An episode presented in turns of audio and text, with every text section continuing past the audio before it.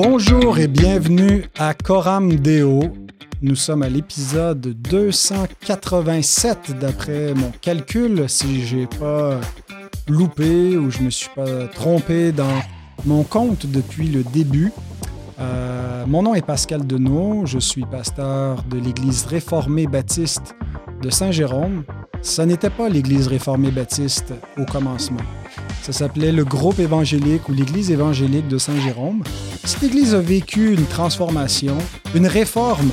Et aujourd'hui, avec mon invité, le pasteur Fred Bican de l'Action biblique de grâce, on vous parle de comment on fait une réforme d'Église. Bonjour Fred, ça va bien? Bonjour Pascal, ça va bien, merci. Est-ce que ça a toujours été l'Action biblique de grâce? Oui, oui, oui. Ça n'empêche qu'on a eu une démarche et on a encore une démarche euh, qui pourrait s'appeler une réforme, mais euh, pour ce qui est du nom et de la dénomination, eh bien, depuis euh, la fin des années 20, euh, notre Église qui a commencé par un temps d'évangélisation par quelques missionnaires venus de Suisse auprès des enfants de la vieille ville de Grasse, et puis peu à peu des familles qui se sont ajoutées, ben, on, va bientôt arriver à un siècle d'existence de, de ce qui est l'action biblique de Grasse. Excellent. Ben, félicitations pour, pour ce siècle et aussi pour la, réforme en cours de route. Euh, mais on n'a pas intitulé l'émission euh, Comment réformer l'Église parce qu'on avait déjà une qui ressemblait, émission qui ressemblait déjà pas mal à ça, mais euh, plutôt Samper Reformanda. Comment est-ce que des églises sont appelées à être constamment en, voie de, réforme? Parce que c'est pas un projet qui est accompli et achevé une fois pour toutes puis dire bon mais ça y est maintenant on a l'Église parfaite et idéale on est toujours en train de reprendre la forme, de réformer continuellement l'Église, c'est ce que veut dire l'expression Samper Reformanda. Euh, mais avant de développer ce sujet, je vous rappelle que cette émission vous est présentée par Publication chrétienne qui aide à réformer les églises. Euh, en fait, sa mission, c'est d'équiper l'Église avec des ressources pour faire des disciples, pour former des pasteurs. Et aujourd'hui, Publication chrétienne vous présente le livre Redécouvrir, là, ce que le focus va se faire, là, lâche ma face, ma caméra, voilà. Redécouvrir l'Église locale. Je m'excuse, c'est à l'envers. Euh, j'ai le choix entre vous le présenter le titre à l'endroit, euh, ça va être agréable pour quelques secondes, mais après ça, l'effet miroir fait que je suis tout mêlé quand je viens pour me gratter le nez, je ne me gratte pas du bon bord. Euh, donc, c'est pour ça que j'active l'effet miroir. Et euh, donc, euh, je vous dis un petit peu rapidement de quoi ça parle, ce livre-là. Qu'est-ce qu'une Église? Hein, c'est important. Est-ce qu'on peut redéfinir et réinventer l'Église où il y a une définition euh, qui, demeure pour toujours? Qui peut appartenir à l'Église? Est-ce qu'on a vraiment besoin de se réunir pour être l'Église? Est-ce que pourquoi est-ce qu'il doit y avoir des prédications et des enseignements? Est-ce que c'est essentiel? Est-ce que c'est vraiment nécessaire de devenir membre d'une Église? Euh, bon, ainsi de suite, des sujets qui touchent à l'Église locale. Mm. Alors, on vous le recommande. Publication chrétienne vous le recommande. Alors, c'est une bonne façon de soutenir euh, notre émission si vous aimez ce qu'on fait, euh, de soutenir aussi notre sponsor. Mais vous pouvez nous supporter, nous soutenir, supporter, je pense c'est un anglicisme, directement. il y a un lien dans la description pour devenir un partenaire de Coram Deo, nous faire un don ponctuel qui nous aide à avancer avec notre travail. Alors, mon cher Fred, euh, on le disait euh, dans, la conclusion de la semaine dernière, euh, comment est-ce qu'on réforme une église? Il y a des églises qui, démarrent et sont déjà réformées, c'est-à-dire avec des principes qui adhèrent explicitement à la réforme ou aux principes réformés du, du calvinisme ou de l'ecclésiologie congrégationaliste, calviniste. Euh, mais d'autres doivent passer par un processus de réforme. D'autres euh, sont un petit peu plus euh, peut-être éparpillés ou plus dans un éloignement par rapport à ce que la parole de Dieu exige de son peuple de, pour, ce que doit être l'Église. alors quand on fait ce constat, quand on constate qu'au niveau de l'adoration ou de la forme du culte, ou euh, de, la vie de l'Église, de la membriété de ces choses-là, il y a vraiment des choses qui laissent à désirer, qui devraient être réformées. Comment une réforme doit être euh, opérer. En fait, cette idée d'émission m'est venue parce qu'il y a quelques semaines, j'ai rencontré un jeune homme qui, m'avait demandé euh, un petit temps d'entrevue qui faisait un travail euh, à la, faculté de théologie et c'était sur le culte et par la suite, il a, il a éteint l'enregistrement puis il me posait des questions en privé parce qu'il se trouve dans, un milieu d'église où il voit beaucoup de choses qui lui apparaissent pas être en harmonie, en conformité avec la parole de Dieu. Il n'est pas le pasteur là, mais il est un peu en vue pour éventuellement devenir un ouvrier, devenir un ancien. il se demandait euh, est-ce qu'il devait rester là ou quitter? Est-ce qu'il y avait de l'espoir pour que son Église se réforme? Donc, on a discuté ensemble et je trouvais que c'était euh, une conversation qui, était intéressante de mon point de vue et qui pourrait être utile euh, pour d'autres euh, et, donc des, jeunes aspirants ou des jeunes qui commencent le ministère ou pas seulement des jeunes, certains qui viennent à certaines convictions et puis qui, qui pensent qu'il y a des choses à changer dans l'Église, qui doivent être réformées. Alors, d'abord, qu'est-ce qu'on entend par réformer une église, Fred?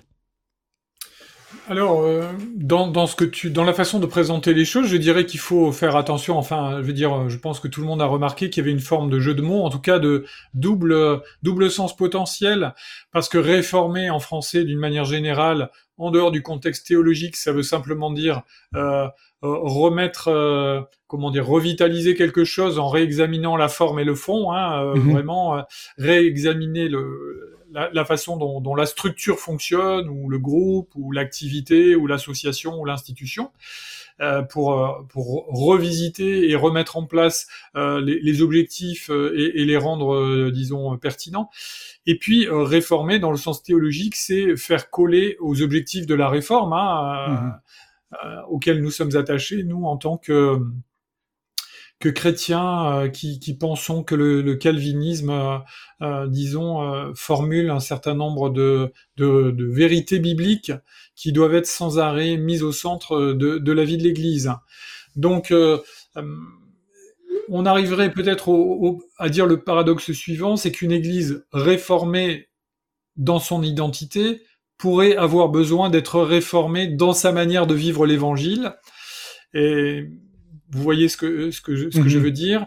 Et, et, maintenant, je vais essayer de, de répondre. Qu'est-ce qu'on entend par réformer une église? Moi, j'ai le sentiment que, par exemple, pour mon église, réformer mon église, le, comment on vit le Saint-Père réformanda, Ecclesia Saint-Père réformanda, c'est-à-dire l'église sans arrêt en train de se réformer, de, de réviser sa forme, par rapport à quoi on révise sa forme? Par rapport à quoi? Eh bien, par rapport à ce que la parole nous montre, par rapport à, au plan de Dieu pour son peuple, euh, à l'enseignement du Nouveau Testament et aussi euh, certains préceptes de, de l'Ancien qui sont là et qui subsistent, puisqu'il y a déjà un peuple de Dieu organisé euh, dans l'Ancien Testament. Et je, si je voulais euh, donner une formule euh, peut-être un peu rapide, je ne sais pas si tu considéreras qu'elle est juste, je dirais que le Saint-Père réformanda pour une Église, ça correspond à une démarche de sanctification honnête pour l'individu. Ce que la mhm. sanctification est aux chrétiens, le Saint-Père réformanda est à l'Église locale. Ouais, c'est une, très bonne euh, comparaison d'envisager de, finalement la vie d'Église, la, croissance euh, normale d'une assemblée euh, en la comparant avec, avec la sanctification euh, individuelle. et, donc, c'est effectivement ce qu'on veut dire par réformer une Église. D'abord, c'est pas tant l'idée d'adhérer extérieurement ou euh, formellement à la théologie réformée ou à la liturgie réformée. Euh, je, pense que, en tout cas, dans, dans, mon cas, pour moi, quelqu'un qui adhère au principe de la théologie, de la liturgie réformée, oui, réformer une église, ça implique aussi de la rendre, de rendre une église locale un petit peu plus euh, en harmonie et plus cohérente avec les principes réformés mais euh, on n'est pas en train de dire qu'il y a seulement les églises de théologie réformée qui peuvent être réformées. Parce que euh, finalement, réformer une église, c'est qu'on croit qu'il y a une nécessité de revenir à la Bible, qu'on a naturellement, en raison du péché, une tendance à s'en éloigner. Quand on peut être fidèle dans un aspect qui est qui est très bien dans, la vie d'église, mais il y aura un autre aspect qui, lui, va peut-être euh, laisser à désirer, et puis ça va être euh, sur cet aspect-là qu'on va devoir apprendre à travailler pour réformer l'Église. Donc, je, dirais que oui, il y a, peut-être un, double, une double visée avec cette émission-là. D'une part, simplement ramener l'Église vers l'idéal de la parole de Dieu, mais l'idéal de la parole de Dieu tel que je le conçois nous est surtout présenté dans l'idéal réformé pour, pour la vie d'Église. Mais quelles sont donc les, les étapes que tu dirais à suivre? si c'est toi qui es à ma place, qui rencontre ce jeune homme-là, qui me dit, bon, c'est quoi les étapes à suivre pour amener euh, mon Église locale à être euh, davantage euh, fidèle à la parole de Dieu alors que je vois ceci ou cela qui, euh, euh, qui, qui, n'est pas en conformité. Moi, je dirais qu'il y a trois, trois mouvements, je vois trois étapes. La première, c'est être sûr du modèle biblique qu'on discerne dans la parole de Dieu pour pas commencer à réformer dans une direction qui serait pas la bonne. Euh, donc euh, ça implique quand même euh, de prendre un temps de réflexion sérieux et de pas rester sur une approche superficielle de notre lecture du Nouveau Testament qui mhm. parfois est pollué par des idées préconçues. Donc il faut qu'on on puisse confronter ce que nous disons, ou plutôt le modèle que nous avons en tête, il faut le faire coller avec celui qui va être le plus respectueux possible de ce que dit la Bible, mhm. tout en tenant compte de, de, la réalité. Et ça, c'est le deuxième élément, c'est faire un diagnostic. À quelle époque vivons-nous? Euh, À qui parlons-nous? Quels sont les gens qui composent? Euh, Quelle est la réalité sociale, sociologique, euh, culturelle de l'Église? Quels sont les moyens dont on dispose? Je crois qu'il y a des choses qui doivent être aménagées, contextualisées. et puis il y a des choses qui ne peuvent pas l'être du tout et qui sont intemporelles, universelles pour l'Église et, et, et qu'on ne peut pas transiger avec elles. Donc d'un côté, il y a à quel modèle de quel modèle on veut s'inspirer, quel modèle va nous servir d'exemple, comment mhm. on discerne ce modèle de la bonne façon dans la parole de Dieu et les ressources que tu présentes euh, sur ces derniers épisodes euh, édités par euh, Publication chrétienne, elles sont éditées par un mouvement qui s'appelle Nine Marks mhm. et qui justement propose de revisiter les, les, neuf signes, les neuf marques nécessaires pour une église en bonne santé. Hein, c'est Marc Dever qui a lancé ce mouvement et ce titre. Et, et eh bien, je crois que ce type de littérature nous aide à nous faire une idée d'un modèle qui soit pertinent pour notre époque et qui soit euh, euh, respectueux euh, le plus possible de la parole de Dieu. Et vous savez que selon les sensibilités évangéliques, vous allez avoir une conception de l'Église qui peut être très très différente. Hein. Et puis, vous avez le diagnostic. L'Église dans laquelle vous vous trouvez, eh bien, quelles sont ses particularités? Et après, vous allez avoir très logiquement la troisième étape, comment je fais passer l'Église où je me trouve vers, euh, comment je la fais évoluer vers euh, le modèle que j'ai discerné dans la parole de Dieu? Et quels moyens je me donne et quel temps euh, je respecte? Et là, il y a une notion de d'humilité, de sagesse, d'ambition. Il faut trouver la bonne recette, le bon cocktail qui va mélanger toutes les choses. Hein. Si vous êtes trop idéaliste et que vous voulez aller trop vite, eh, vous allez vous retrouver avec euh, toutes les, tous les agneaux et les brebis du troupeau dans les barbelés 4 km derrière vous, et vous, vous allez être devant avec les trois béliers qui peuvent suivre le rythme. Alors vous l'aurez réformé, mais il n'y aura plus personne dans l'église, ou alors plus personne en mesure de, de vraiment de, de, progresser dans la foi. À l'inverse, si on respecte trop, euh, euh, disons, ceux qui sont un petit peu en retard, on risque de faire piétiner toutes les forces vives et de brimer euh, ce que le Saint-Esprit pourrait mettre en œuvre à travers les dons que le Seigneur a donnés aux uns et aux autres et avancer de façon proactive.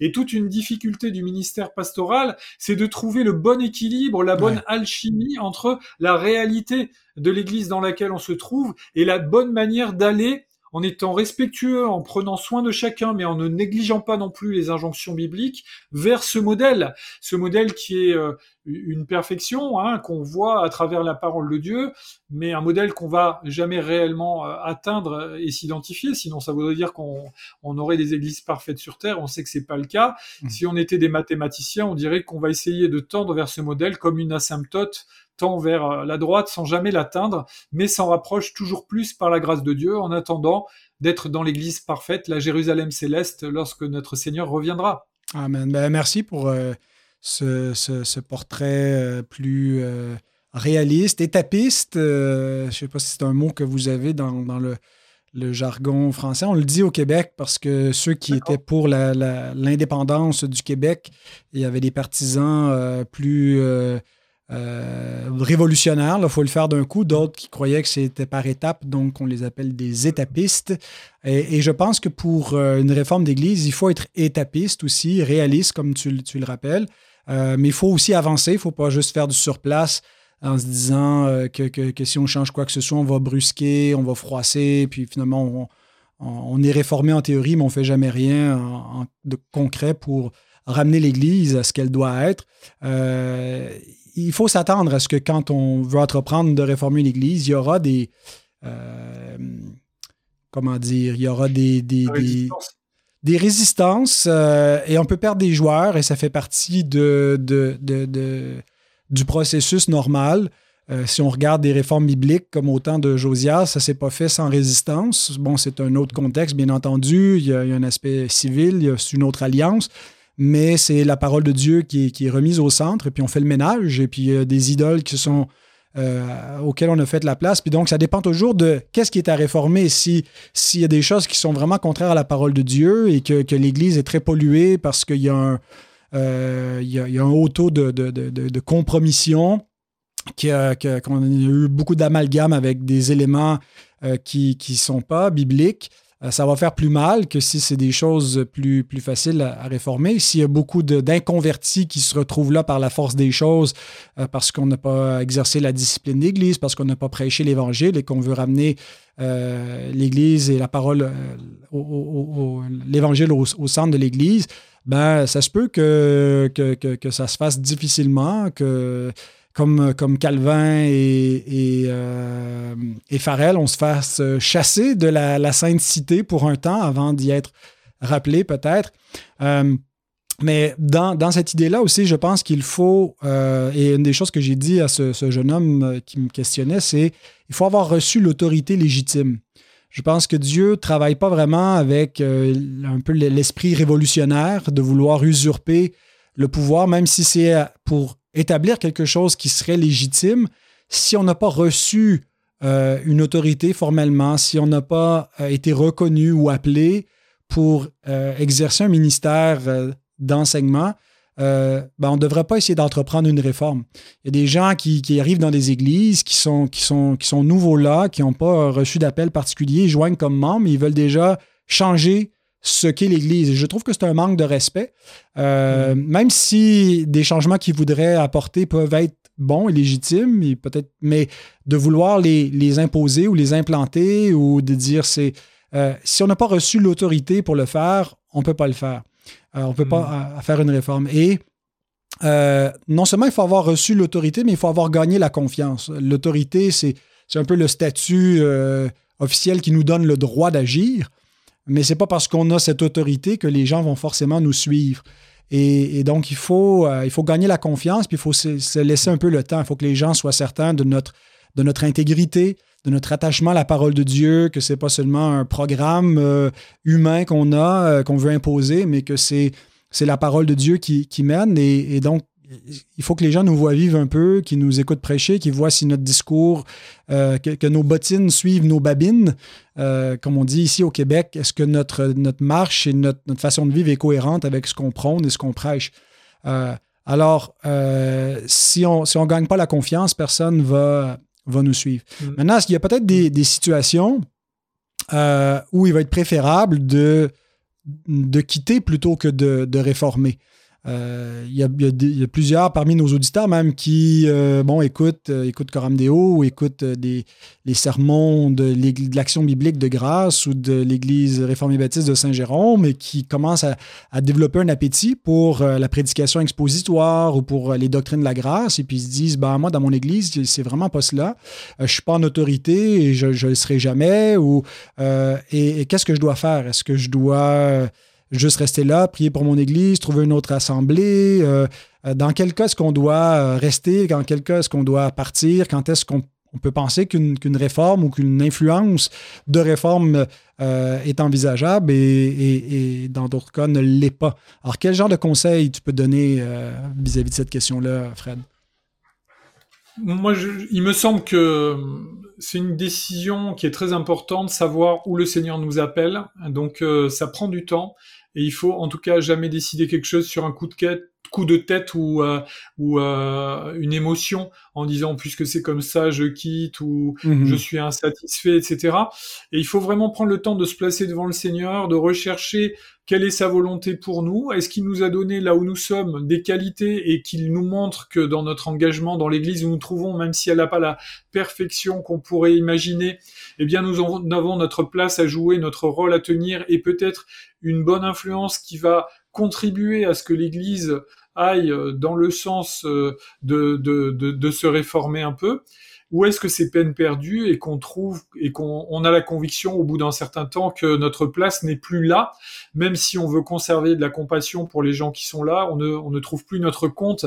Mais ça, dans tous les cas, je crois que j'aime ce verset, même s'il n'est pas tout à fait dans ce contexte-là, qui c'est pas tout à fait dans ce contexte-là qu'il est donné à la fin de Romains 14, que tout ce que vous faites soit le fruit d'une pleine conviction, euh, parce que voilà, sinon c'est ce qui n'est pas le fruit d'une conviction est un péché. Donc, faut vraiment que devant le Seigneur, dans notre âme et conscience, on arrive à la conviction qui nous appelle à changer et pas à changer pour les mauvaises raisons, pas parce qu'on en a marre de supporter les gens qui sont autour et que euh, on est en train de trahir l'amour fraternel et on se donne une excuse doctrinale pour aller voir ailleurs, alors qu'en réalité, euh, le Seigneur attendrait de nous qu'on pardonne à nos frères et sœurs et puis qu'on mhm. renoue des liens avec eux, voyez. Mais euh, si on en est arrivé à, à, cette pleine conviction que le Seigneur nous appelle ailleurs, eh bien dans ce cas, il faut il faut prier et puis il faut ordonner après nos priorités de vie pour nous donner les moyens, euh, soit de nous joindre à un projet qui démarre, une église qui corresponde à, nos attentes euh, euh, fondamentales, soit nous rapprocher, et puis ça peut d'une église qui, aurait ces, éléments-là qui nous satisfont, et dans ce cas, ça peut vouloir dire faire l'effort d'un déménagement, euh, d'un mhm. changement d'activité. Enfin, euh, ça a des implications. En tout cas, je ne sais pas comment le réseau québécois géographiquement se dispose, mais en France, bien qu'il y ait pas mal d'églises évangéliques, si on commence à être exigeant sur le contenu doctrinal, le quadrillage va s'espacer d'une façon telle que dans certains cas, il va vraiment falloir déménager et changer de région pour trouver une église euh, qui corresponde à nos attentes euh, doctrinales, ou alors euh, changer de ville, et, tout ça, ça a des implications. Donc, il faut pas envisager ça à la légère, et en tout cas pas le faire sur un coup de tête ou pour les mauvaises raisons, mais vraiment avoir la, la pleine conviction que le Seigneur nous appelle ailleurs pour nous joindre à un projet qui serait plus conforme à sa volonté. Ouais. Et j'ai eu l'occasion de voir ça à quelques reprises dans, dans, différents ministères. Je parle pas seulement dans notre propre Église ici, mais des gens qui euh, on fait ce choix-là de, déménager, de changer de, région euh, pour l'Église en premier. Et je trouve ça édifiant parce que souvent, euh, bon, on va mettre quoi en premier? Ben, la, carrière ou l'environnement social, là où on a grandi, la famille, les amis, nos enfants, ainsi de suite. Et puis, ben, l'Église, on verra. mais si les gens sont prêts à déménager parce qu'ils ont une meilleure opportunité d'emploi ailleurs, pourquoi pas déménager pour, pour le royaume de Dieu, parce que y a, je ne dis pas qu'on que, devrait abandonner rapidement une église, mais s'il n'y a vraiment pas d'église qu'on peut considérer joindre où on va être édifié là où on vit, euh, ça m'apparaît une priorité plus grande même que, simplement euh, l'emploi. Euh, mais bon, il y en a peut-être qui vont être froissés par ce commentaire-là, qui vont nous revenir en disant Vous, vous ne comprenez pas ma situation. C'est vrai, on ne la comprend pas, votre situation, madame, monsieur. Euh, mais euh, je, pense qu'il n'y a, pas de, situation uniforme. Tu vas être probablement d'accord avec ça, euh, Fred, que c'est au cas par cas et c'est au cas de conscience. C'est-à-dire que, ce que certains vont s'accommoder plus facilement d'une église qui va être un peu laxe sur son enseignement, sur la doctrine, sur sa liturgie, que, que d'autres. Je, je, je, sais que moi, personnellement, maintenant, j'aurais beaucoup de difficultés euh, à adorer, à servir le Seigneur dans, un contexte qui ne serait pas confessionnel et qui, qui n'aurait pas cette, liturgie-là.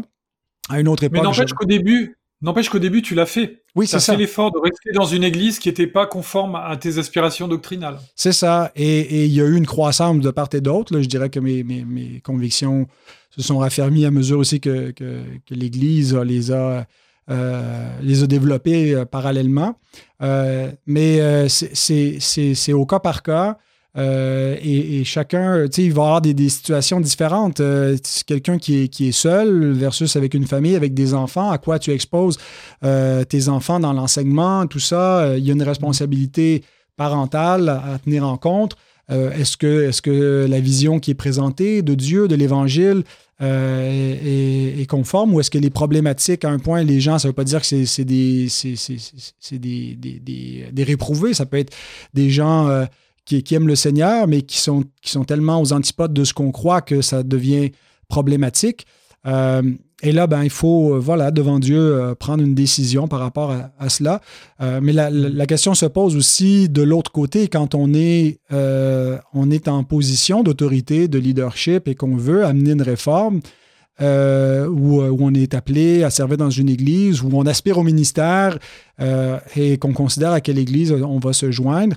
Euh, est-ce qu'il y a des, temps où ça ne vaudrait pas la peine de, quitter plutôt que d'entreprendre une, réforme qui serait un peu peine perdue? Moi, je sais que quand j'ai développé euh, des, convictions réformées, je savais que je n'allais pas rester dans le milieu d'église où j'étais issu. Euh, je venais d'un mouvement anabaptiste où la, théologie était déjà pas mal définie, il y avait un enracinement historique, une tradition qui était là, et ça aurait été irrespectueux, je pense, de ma part, de chercher à imposer ou à réformer quelque chose euh, que, l'Église avait comme clairement euh, rejeté ou n'avait pas adhéré dans son histoire. Maintenant, ça ne veut pas dire que ce mouvement-là n'était pas euh, propice à quelques réformes que ce soit, se préserver d'un certain libéralisme rampant. Euh, mais, ce à quoi j'aspirais, c'était plus et ce n'était pas conforme à son identité. Et à ce moment-là, c'était mieux pour moi de quitter. Mais alors, il faut, de la même façon, quand on joint une église, considérer c'est quoi son historique. Est-ce qu'elle a déjà une confession de foi? Est-ce que, cette confession de foi peut, changer? Ou est-ce que c'est euh, c'est quoi sa position, par exemple, sur le baptême? Je pense que ne serait pas respectueux pour moi, un baptiste, d'aller dans un milieu pédobaptiste, puis d'essayer de, leur faire changer leur conviction si elle est clairement établie sur, le sujet, euh, et vice-versa. Euh, on reçoit des, frères euh, plutôt de, tendance presbytérienne. alors, il faut considérer, c'est dans, certains cas, où c'est peut-être mieux de se retrouver une, une autre famille d'église, une autre communauté. mais parfois, c'est réformable. Alors, on ne pourra pas vous donner un, une réponse à chacun individuellement. Ça sera à vous d'exercer votre discernement. En terminant, Fred, des erreurs à éviter lorsqu'on veut réformer une église. On en a déjà mentionné implicitement quelques-unes, mais d'autres choses euh, qui, euh, qui, qui à l'esprit? Moi, je pense qu'on ne peut pas faire l'économie d'aimer quand on veut réformer. On ne réforme pas avec un business plan dans la tête en faisant rentrer les chrétiens de l'Église à coups de marteau dans le, dans le moule en béton armé qu'on a prévu, même s'il est admirablement orthodoxe. Si on ne fait pas l'effort d'accompagner, d'aimer, euh, d'entourer, d'exprimer de, la de la compassion, de se mettre à la portée des gens et d'expliquer sans cesse, sans cesse, sans cesse, d'être redevable auprès des gens que le Seigneur nous confie, met autour de nous, pour leur expliquer la raison pour laquelle on veut réformer et dans quelle direction on va et pourquoi c'est bon de le faire. Si on ne fait pas cet effort-là de pédagogie, alors on ne mérite pas de réformer quoi que ce soit. Mhm. Très bon rappel. Euh, euh, voilà, il n'y a, pas de, a pas de vertu à diviser l'Église et souvent dans notre volonté de, réformer euh, par la vérité, ben finalement, on va aliéner des gens euh, et, l'amour, l'amour est patient. Hein. l'amour euh, est capable de, ralentir le rythme, euh, de donner les explications nécessaires aux gens. Donc, faut pas. je pense qu'une erreur fréquente, surtout pour des jeunes réformateurs pressés, c'est d'aller trop vite. Peut-être qu'en vieillissant, le, danger, c'est d'aller trop lentement et qu'on ne veut plus rien réformer, qu'on ne veut plus rien changer. Là, on a trouvé l'équilibre parfait. Donc, que, Dieu nous préserve de ces deux, euh, extrêmes. Euh, ben, merci beaucoup, Fred, vraiment pour euh, tes, lumières, ta sagesse, ton expérience qui nous est profitable. On aurait pu en parler plus longtemps, mais je dois quitter rapidement. Clean up what up. I'm starting my life over again. I gotta clean up what I messed up. I'm starting my life over again. You know what I said to myself? I made up my mind, I ain't lying no more. Cause a liar and a cheater can't make it through the door. I gotta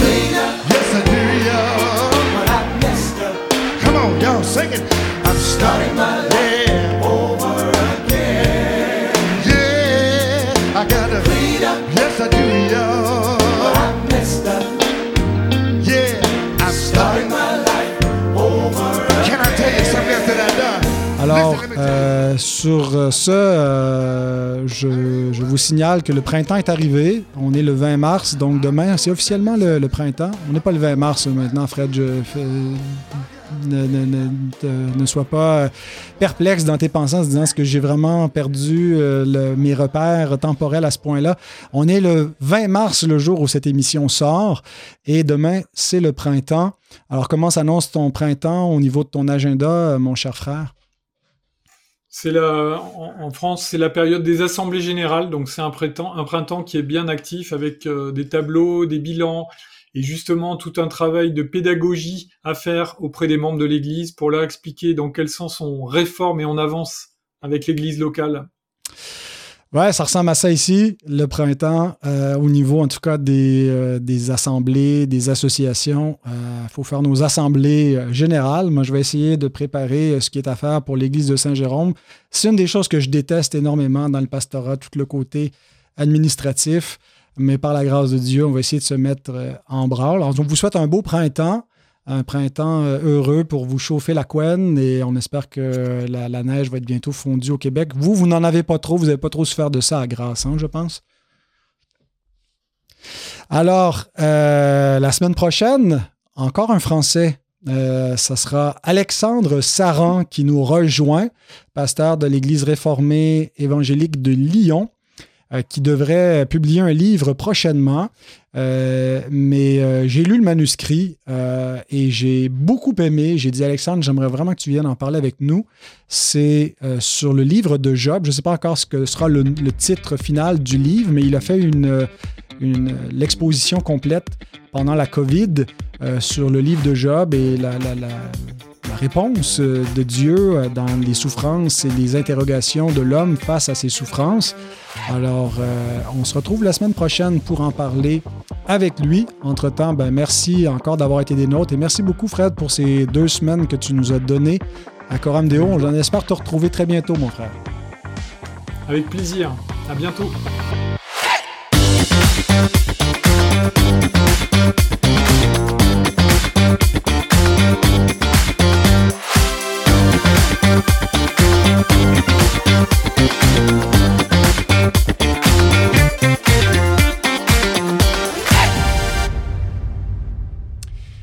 Yes, ben merci encore, mon cher frère. Euh, écoute, on n'a pas de bêtises. Ah, bonjour, euh, Régine, ça va? Ça va et toi? Oui, ça va super, par la grâce de Dieu. Il faut le laisser partir, Non, Non, ça va, j'ai deux minutes. qu'il fait- il fait froid, il fait 24 degrés là dehors. Ah, vous souffrez tellement. 24 non, Fahrenheit? mais tu euh? sais qu'on souffre, on souffre parce qu'il n'y a pas d'eau. Il n'y a pas d'eau Ah et oui. c'est la sécheresse. Il y a peu d'eau. Ah, wow, bon. Ben écoutez, nous Allez. ici, on manque pas d'eau. Là, elle est tombée sous forme de glace pour le moment, mais euh, Ah. ça va bientôt fondre. Au Québec, on a de bonnes réserves d'eau potable, les plus grandes au monde, semble-t-il. On a peur des Chinois, d'ailleurs, qui vont venir nous, nous siphonner éventuellement. Mais Ah. euh, c'est encore froid. là. Le mercure est encore en bas de zéro, mais on, a- on, sent, on sent un printemps hâtif quand même. Là. On est, ça D'accord. monte à 2-3 degrés dans le jour. Ça commence à fondre. Ah oui, ok. Ouais. D'accord. T'embrasses bien ton épouse? Oui, ben, euh, je, je vous fais la bise également à tous les deux, puis au plaisir. hein. Ouais. À bientôt, à bientôt. Pascal. Bye bye. Ciao, embrasse toute la famille. Yes.